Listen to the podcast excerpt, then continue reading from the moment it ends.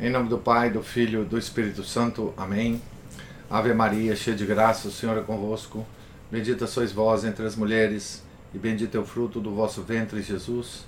Santa Maria, Mãe de Deus, rogai por nós, pecadores, agora e na hora de nossa morte. Amém. São José, rogai por nós. São Felipe Neri, rogai por nós. Santo Agostinho, rogai por nós. Nossa Senhora de Fátima, rogai por nós. Em nome do Pai, do Filho do Espírito Santo. Amém. Bom dia a todos. Nós estamos aqui na página 497 da biografia de Santo Agostinho, escrita pelo Frei Agostino Rapé. Sem dúvida, também em Agostinho, como em todo homem, há limites. Encontrá-los-á o leitor, provavelmente na erudição embora não sendo vulgar, não se movia livremente no mundo da literatura grega. No ardor da polêmica, que não lhe permitia burilar sempre a linguagem, nas diversas maneiras com que se move no mundo das ideias e no dos fatos, na força inexorável da dialética, ilustrando uma verdade, parece fazer-lhe esquecer de outra. Esses limites nascem, seja da personalidade de Agostinho, que conheceu o tormento e a radicalidade do convertido, seja de sua formação filosófico-teológica, seja também, aliás, principalmente, pelo tempo que lhe coube viver. Mas tais limites não impediram que fosse, no passado, o mestre comum do Ocidente cristão. Na realidade, dele nos vêm muito mais luzes que sombras. Abre aspas. Se a idade dos padres, escreve Guiton, não tivesse lido, tido Agostinho, e a idade das origens não tivesse tido Paulo, o curso da história ocidental teria sido completamente diverso. Fecha aspas. Aqui é um, um livro do Jean Guiton sobre Santo Agostinho, né? Atualidade de Santo Agostinho do mesmo modo, não impediram que ele continue a ser mestre ainda hoje, para benefício comum. Um mestre, além do mais, humilde e discreto, que não se vangloria, que não se sente superior aos outros, porque considera a verdade um bem comum a todos, que se limita a expor suas trabalhosas experiências, exorta todos a fazer-se discípulos de um único mestre, a fim de que não se tenha necessidade de outros mestres. Agostinho é interessante como homem por seus erros e suas conquistas, seu vagar distante da fé católica e seu retorno a esta fé, sua conversão e, su e as decisões que acompanharam, seu serviço à verdade reencontrada, à justiça, que está no fundamento da vida social. A paz ao bem de todos os homens que almejam aquela cidade, como ele explica, abre aspas, onde a vitória é verdade, onde a dignidade é santidade, onde a paz é felicidade, onde a vida é eternidade, fecha aspas. Quatro estupendas equações que revelam o homem agostinho e o ânimo de todos os homens que refletem sobre si mesmos. Ele tem, portanto, ainda algo a ensinar. Na confusão geral do ceticismo, o método de buscar a verdade. Entre as névoas do materialismo dilacerante, a força purificadora da espiritualidade. Nas pretensões vazias do racionalismo, a luz da fé. No orgulho do naturalismo, o papel salvítico da graça a quem defende sua fé, recorda a exigência da razão. A quem apela sua razão, recorda a necessidade da fé. A quem nega a liberdade, recorda sua existência e seu valor. A quem exalta como único elemento da salvação, recorda a necessidade da graça. Interpretando a história a partir da meta-história, colocou as bases para uma civilização do amor. Em nossos dias, são muitas as questões polêmicas em torno à fé e ao modo de instruir na fé a atual sociedade. Sabedoria agostiniana pode ajudar-nos, e não pouco, a encontrar a via justa na solução de tais questões. De fato, ela é sobretudo evangélica, paulina, tradicional, rica da experiência pessoal de um homem muito santo, que teve um grau muito elevado, que teve em um grau muito elevado o sentido da igreja, junta, juntamente com o sentido da fragilidade humana e da psicologia humana. Os carismas do bispo de Hipona foram três bem claros e distintos, embora unidos intimamente entre, entre si. O carisma religioso, o carisma teológico, o carisma pastoral. Santo Agostinho, de fato, antes de tudo foi religioso, depois teólogo e depois pastor. Assim foi também em ordem cronológica. É inútil dizer que esses três carismas fundiram-se depois admiravelmente em um e fizeram dele uma personalidade extraordinária que imprimiu uma marca indelével na história da Igreja. Não se entendem de fato seu pensamento e sua ação se não se pensa que ele foi um religioso consagrado a Deus e apaixonado pela beleza espiritual, que foi um teólogo que prescrutou insaciavelmente os mistérios da fé, que foi um bispo que serviu sem medir esforço ao povo de Pona e à Igreja Universal. É um mensageiro, portanto, vastíssimo, sempre vivo, atual, moderno. Primeiro, o carisma religioso. Agostinho despertou para o carisma da vida religiosa no momento da conversão e amadureceu seu ideal nos anos seguintes em Milão, em Roma, em Tagaste, em Hipona. Neste ideal encontra lugar a defesa aberta e convicta de um tríplice primado: primado da vida consagrada, o primado da vida comum, o primado da vida interior. Mas tudo isso sem esquecer ou desconhecer outras verdades evangélicas que devem ser reconhecidas e aceitas. Ele realmente alcançou na doutrina na doutrina e nos sentimentos, um perfeito equilíbrio entre a vida consagrada e a vida cristã, entre a vida comunitária e a perfeição individual, entre a vida interior e a ação apostólica. Por isso, sua mensagem é tão rica, tão atual, tão luminosa. Pois em relevo, antes de tudo, dois princípios fundamentais da vida cristã e depois, no âmbito destes princípios, ilustrou e defendeu seu ideal religioso.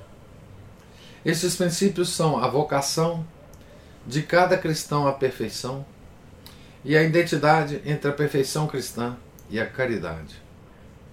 Inútil dizer que estes princípios, confirmados pelo Concílio Vaticano II, criam um clima tipicamente evangélico. O que é de fato o evangelho em dimensão moral senão o convite de Jesus a imitar o Pai que está nos céus e o mandamento de amar a Deus com todas as forças e ao próximo como a nós mesmos. Neste clima cresce e desenvolve-se o ideal religioso. Agostinho amou, propagou, defendeu-o com toda a paixão da alma, mas sem que considerasse um cristão de segunda ordem quem não estivesse disposto a abraçá-lo. Exaltou a virgindade, mas não desprezou, antes estimulou e defendeu o matrimônio. Aconselhou a pobreza voluntária, mas não condenou o reto uso da riqueza. Antes insurgiu contra aqueles que usavam ousavam condená-la. Considerou um grande dom de Deus a virgindade consagrada e a pobreza voluntária, mas que considerou um dom a obediência às leis divinas. Igualmente insistiu na vida comunitária como continuidade do exemplo dos primeiros cristãos e como anúncio daquela vida social dos santos na cidade celeste, mas explicou que a vida comunitária deveria facilitar a busca individual da sabedoria e deveria oferecer, mediante a prática da pobreza evangélica, que é a espera da misericórdia divina e exercício da caridade fraterna, uma força nova para alcançar a Deus e para sentir Sua presença entre os homens.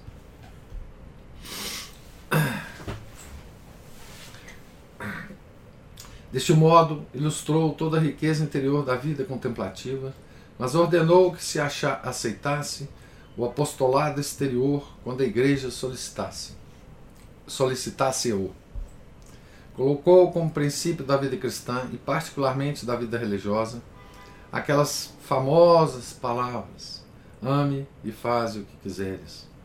Mas justamente entendidas, isto é, tem no coração uma sincera, profunda, autêntica caridade, a caridade comandada pelo Evangelho. Então, fica tranquilo. Desta divina raiz não pode vir senão o bem.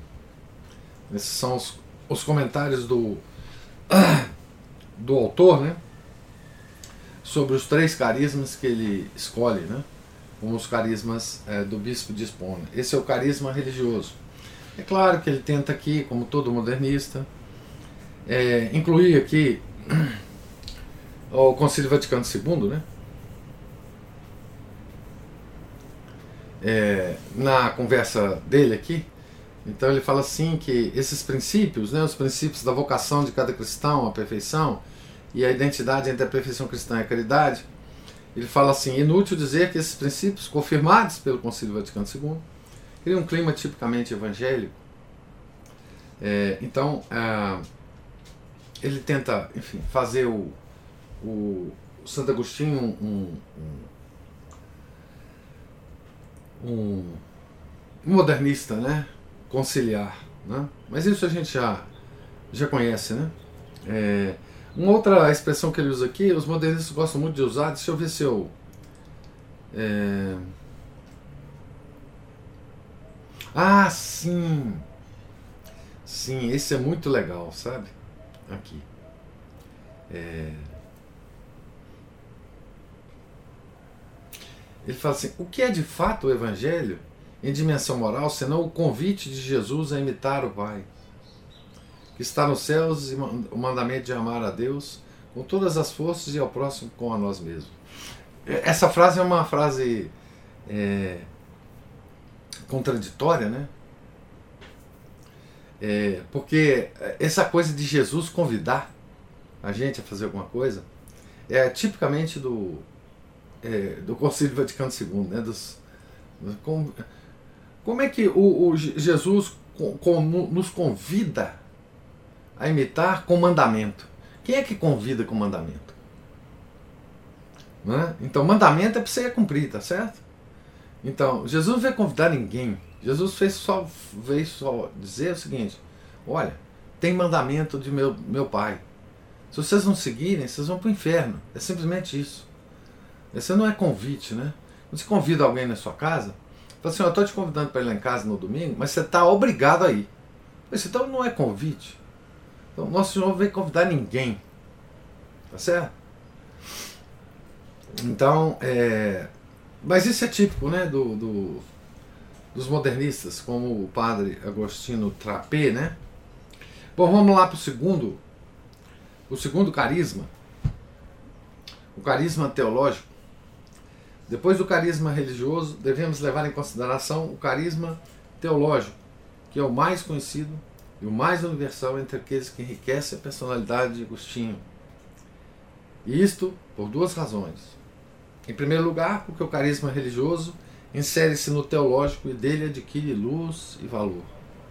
De fato, no plano do pensamento, há uma continuidade lógica entre a filosofia e a teologia de Agostinho e sua decisão de abraçar a vida religiosa. Ele foi, como é sabido, o filósofo da interioridade e da busca de Deus, o filósofo da sabedoria.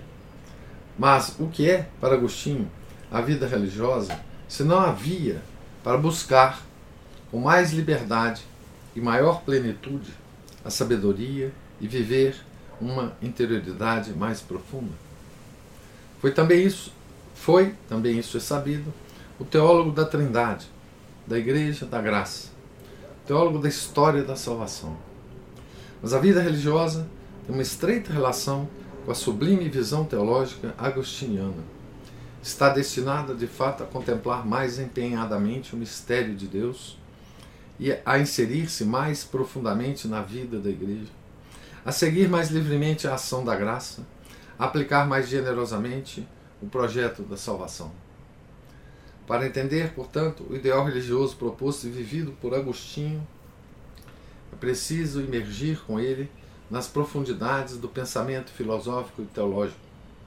Em outras palavras, a vida religiosa emerge de um fundo de verdade que não se pode ignorar se se quer compreender seu significado e seu valor. veja bem, o, o, o que o Agostinho Trapeta está falando aqui é uma obviedade absoluta. Né?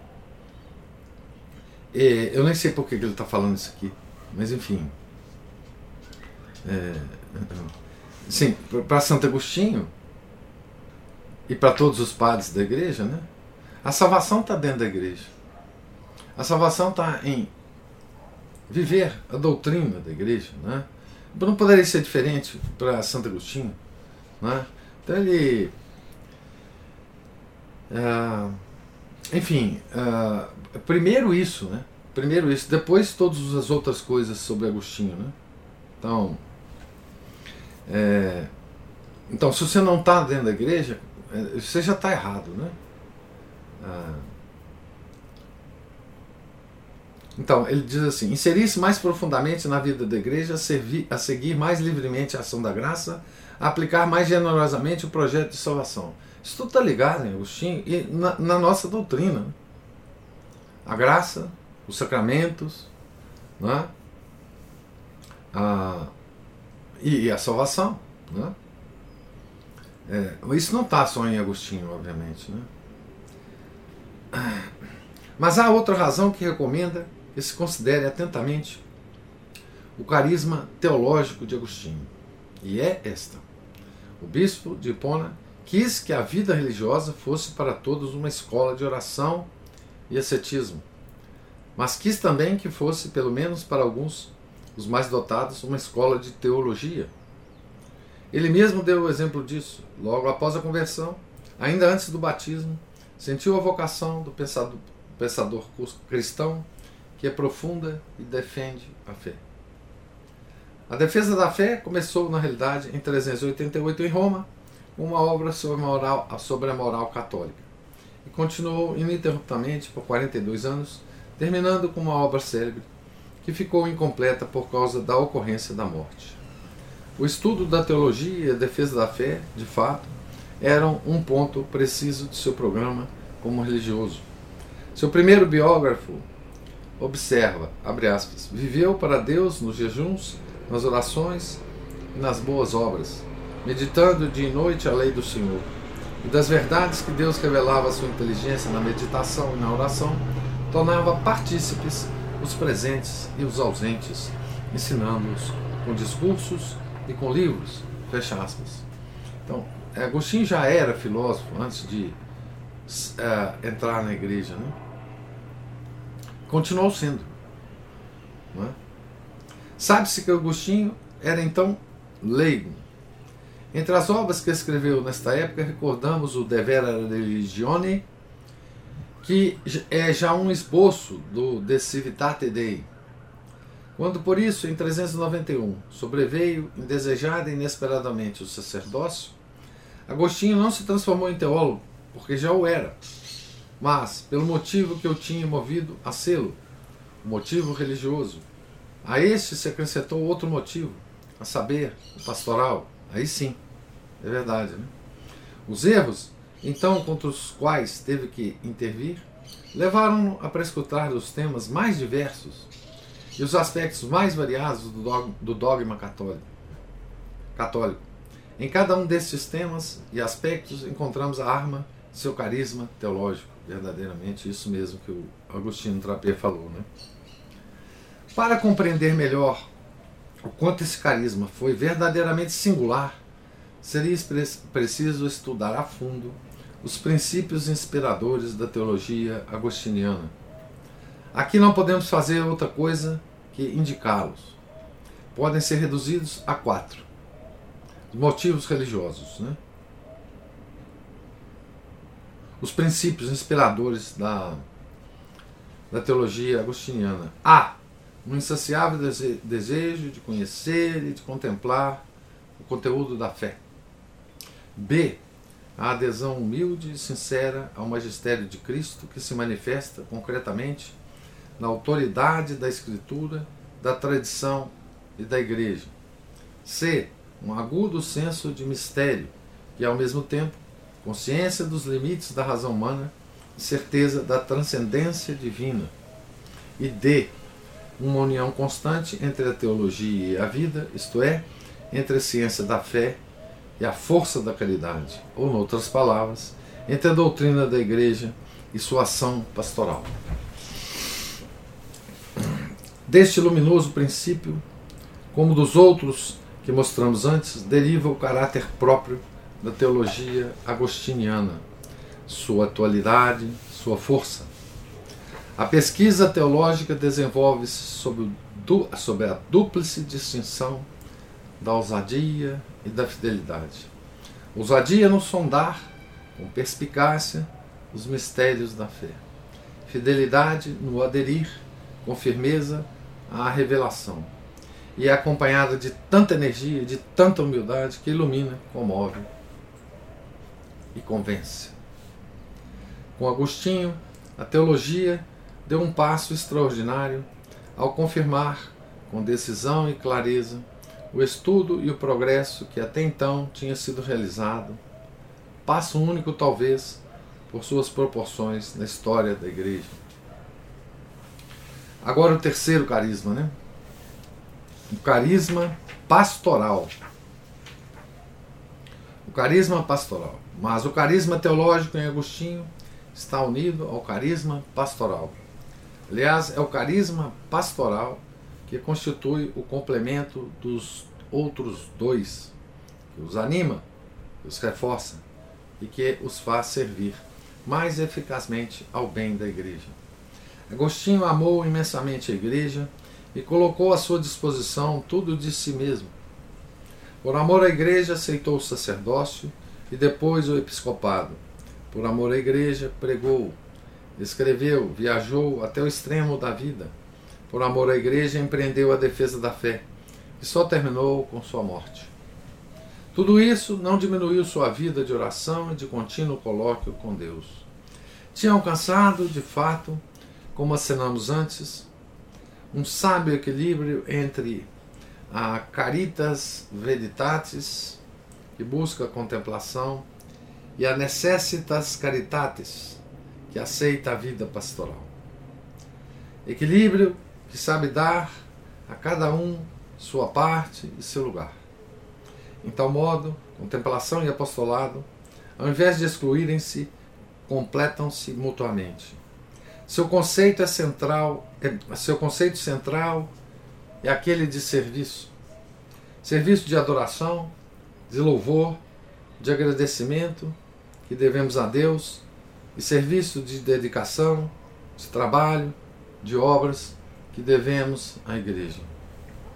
Esses três carismas, eminente, todos os três, dão-nos a real dimensão da personalidade de Agostinho e compõem aquele mestre incomparável que ele foi no passado e que será, esperamos firmemente, no futuro. O carisma religioso esteve unido no bispo de Hipona ao carisma teológico. O mesmo deve acontecer em nós. Todos devem amar a teologia, ainda que nem todos estejam em condições de cultivá-la, de modo a transmitir aos outros, com a palavra e os escritos, seu conhecimento. Dito de outro modo, deve existir entre nós um número crescente e relevante de estudiosos que respondam ao desejo e à necessidade da Igreja, dedicando-se ao apostolado intelectual das ciências sacras. Neste florescer de estudos teológicos pós-conciliares, deve estar presente também, mediante nosso agir, a voz de Agostinho suas instituições gerais, su, desculpe, suas intuições gerais, seu espírito teológico. Isso não por luxo de erudição, nem por gosto de é, exumar coisas passadas, mas por uma verdadeira utilidade para a teologia contemporânea. Considere-se, por exemplo, de quanta utilidade podem ser hoje as belas páginas agostinianas acerca do amor pela sabedoria, do estudo da Escritura, da presença e da ausência de Deus no fundo da mente humana, acerca de Jesus Cristo, centro da filosofia, da teologia e da história, acerca da, da igreja, mãe, mestra e povo de Deus, povo de Deus, hein? Da imagem de Deus que está estampada imortalmente no homem, da história da salvação, da escatologia, da graça. Considere-se, sobretudo, os grandes princípios que inspiraram a teologia agostiniana, aqueles princípios, digamos, que formam o verdadeiro e o grande teólogo. Mas Agostinho, embora presente em muitos regatos, encontra-se em sua interesa na fonte, isto é, em seus escritos. Ele pode ajudar-nos, melhor do que qualquer outro, a resolver nossos problemas, que são muito graves, muitos e graves, mas não são mais graves nem mais numerosos que aqueles que atormentaram sua época, uma época de profundas transformações e de difíceis mudanças de um mundo a outro. Por outro lado, o verdadeiro Agostinho, o verdadeiro entre aspas, aquele da história, aquele dos escritos, é muito mais rico e mais harmonioso do quanto aparece através do prisma distorcido de certas correntes de pensamento que, com maior ou menor direito, remetem-se a ele. Ora, é este aquele verdadeiro, entre aspas, o Agostinho perenemente atual, o Agostinho da filosofia cristã, do internum eternum, que reclama a interioridade e funda a transcendência. Do homem, abismo profundo e imagem de Deus, que de Deus tem o ser, o conhecimento, o amor, os dons que só Deus pode custodiar. Do homem frágil e pecador que deseja ardentemente a liberdade e a salvação, que só Cristo pode dar. Das relações entre o tempo e a eternidade, a razão e a fé, a natureza e a graça, contempladas em uma visão de síntese que une os dois polos sem confundi-los.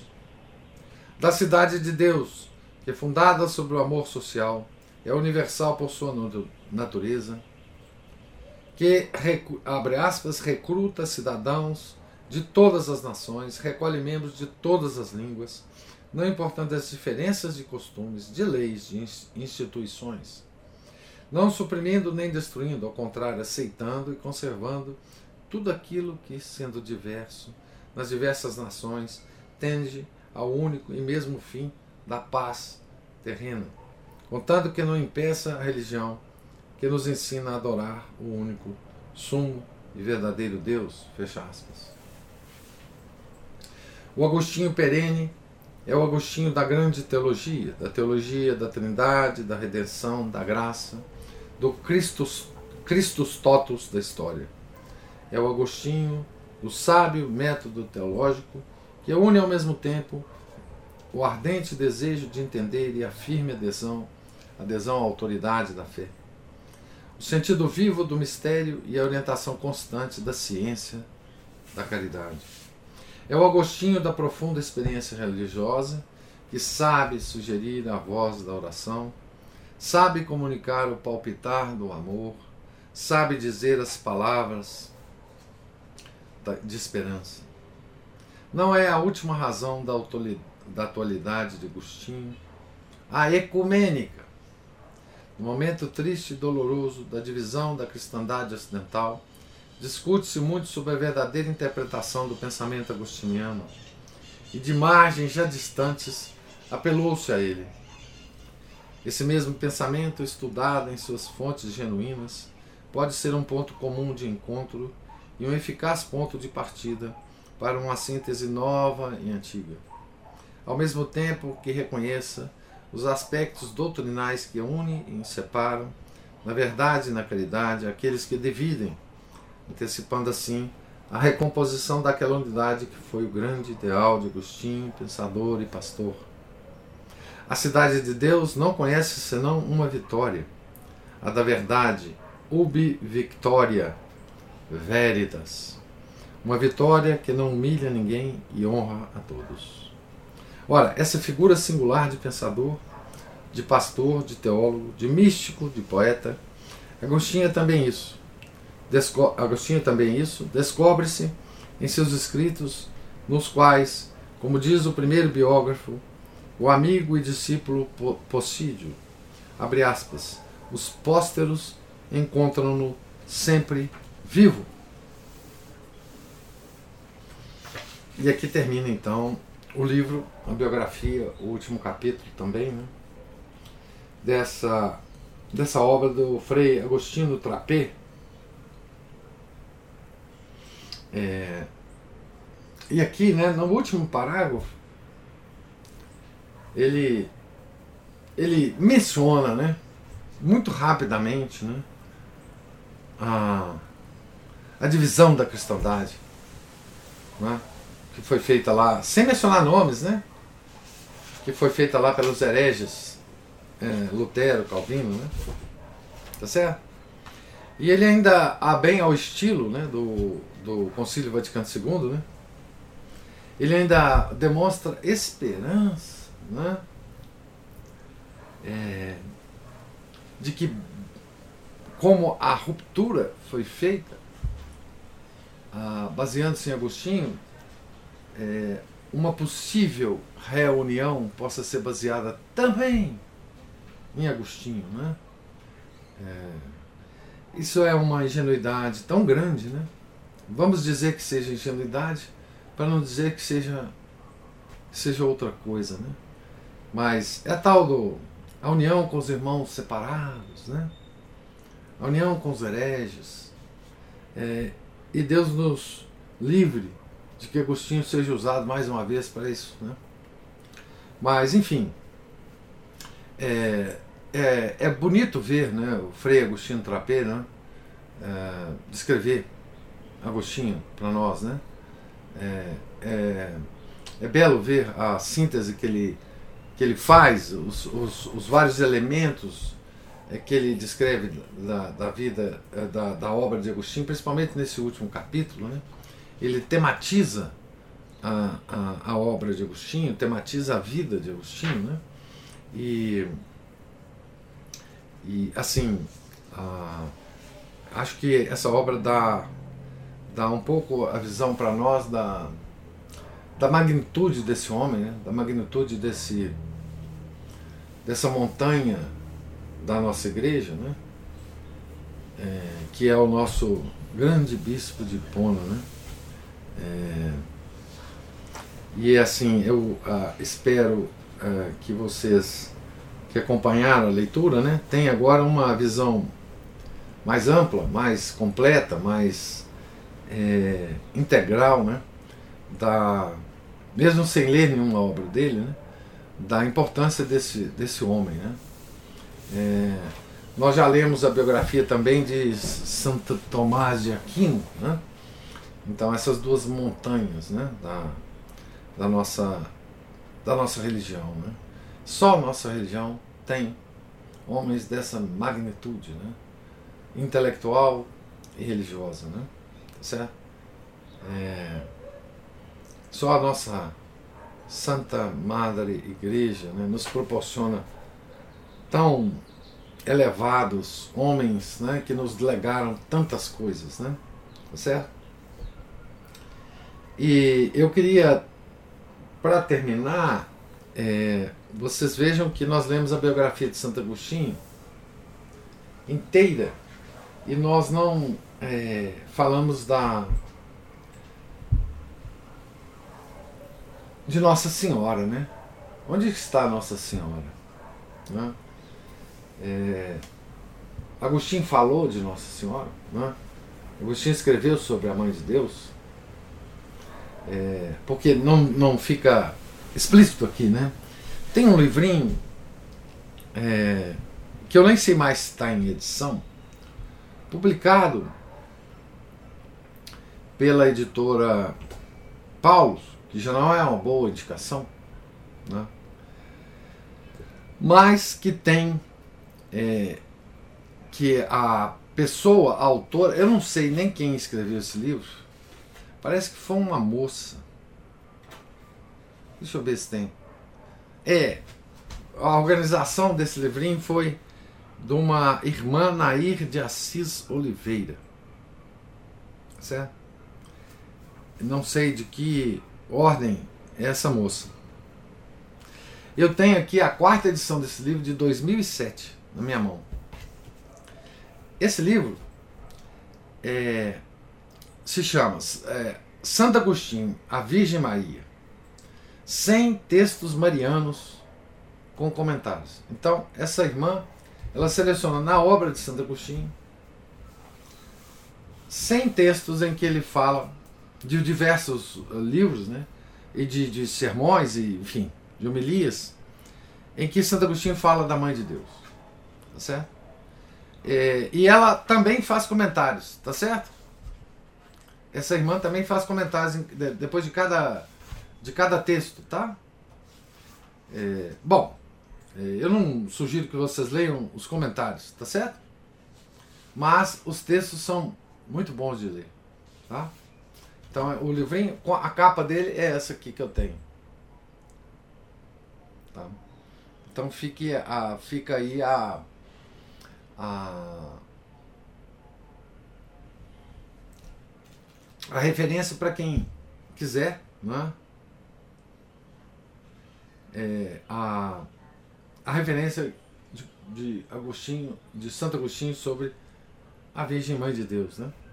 A mãe da igreja, ele, enfim, ele faz várias, é, ele usa várias metáforas com Maria, é, é, o, o, a, comenta sobre a prefiguração de Maria no Velho Testamento, é, é muito, muito interessante, tá certo? É até curioso, né?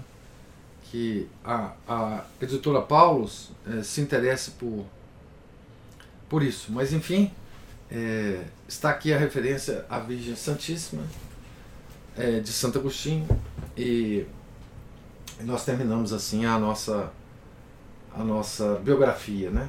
Eu queria agora ouvir comentários de vocês sobre sobre a leitura de hoje. Diga lá. Fala, Márcio. Sou eu, sou eu então, né? Isso. Pô, é, bom, é, estão tentando né, fazer um. Bom, o autor, né, quero dizer. O, fazer um Santo Agostinho ecumênico, né, quando na verdade ele fazia disputas, o diálogo dele era outro, né?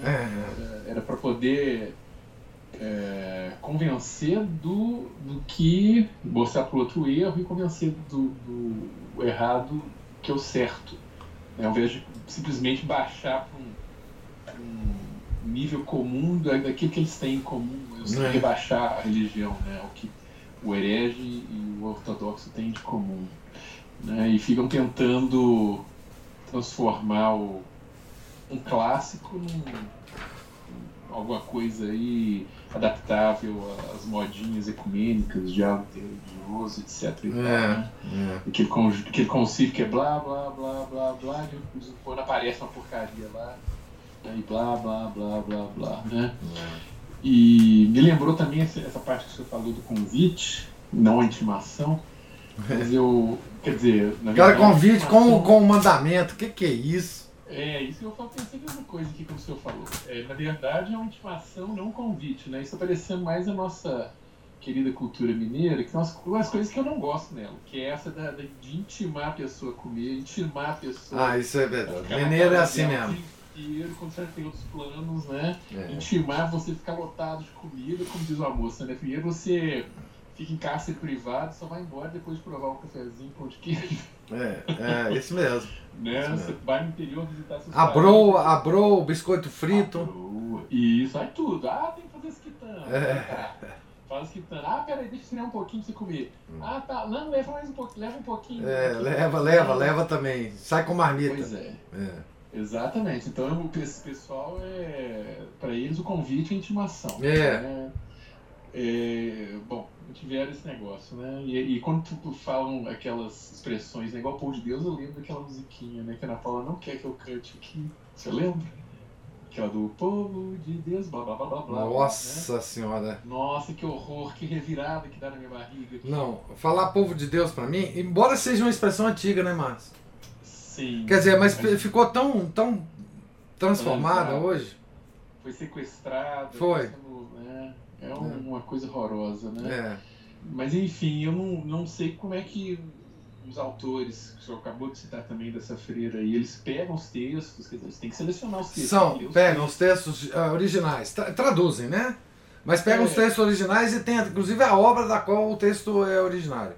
Exato. E será que eles não veem assim, tipo, olha, tá batendo uma coisa, não está batendo com a outra. A minha formação não não está batendo com o que. Mas, é. mas eu acho também não, não vê, que, que eles fazem esse, essa, essa heresia modernista, ela, essa coisa de evoluir, parece que dá uma impressão para eles que diz, bom, ele está dizendo isso aqui, mas não é mais isso porque isso aqui foi um ponto de partida que evoluiu. É exatamente isso. E, e nós, e eu, mais, mais ainda, Márcio, eles consideram que nós temos obrigação de fazer o Santo Agostinho evoluir.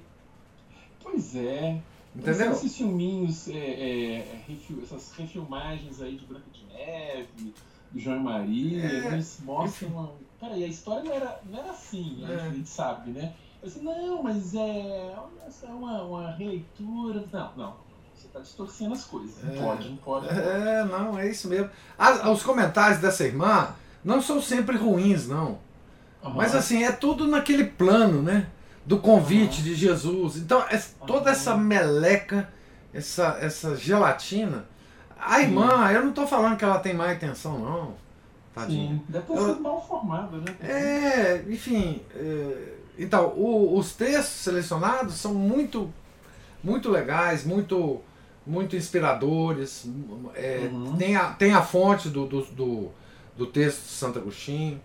É, uhum. Vale a pena ler, porque. Tem é, esse trabalho, né? Não, e é um, um, um, um, um conjunto de textos, Márcio, que vai de encontro a uma acusação que os nossos inimigos lançam contra nós, hum. que a, a devoção a Maria é moderna, não é antiga. Hum. Entendeu? Isso foi os. É, isso foi, é, são os protestantes que nos lançaram isso na cabeça. Ah. É, e aqui prova que a antiguidade toda, né? É, uhum. Cultuou a Maria como nós cultuamos hoje, né? Como a mãe de Deus, como, enfim, a mãe da igreja. O Santo Agostinho fala que ela é a mãe da igreja aqui. Certo? Então, assim, é, é, é, é bom para lançar na cara desse, na fuça né, né, dessa, desses degenerados, desses canalhas modernos que a nossa devoção a Maria é da, da, da, da, da época dos apóstolos. Pois é. é. Desse jeito, pessoal. É. É, era o que eu tinha a dizer, né? Na verdade, esse pessoal moderno é mais uma caipirinha com pinga barrigudinha. Ah, isso é, nunca mais vou esquecer. Nunca mais vou esquecer. É, é. mas né, a gente usa isso para poder sintetizar as coisas. Né? É, para rir um pouco também. É bom. É. Então, mais alguém tem alguma. Aproveitem porque a última, as últimas observações e comentários sobre Santo Agostinho.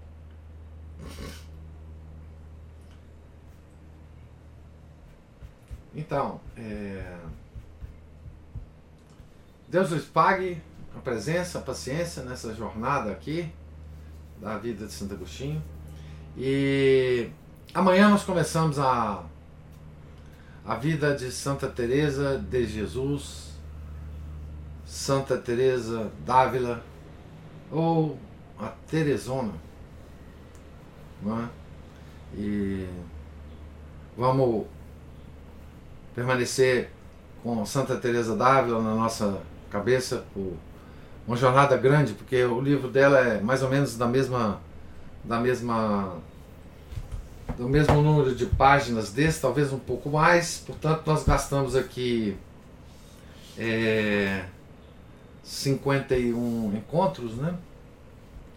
É, é mais ou menos isso que a gente espera para a grande Santa Teresa de Jesus, ou Santa Teresa de Ávila.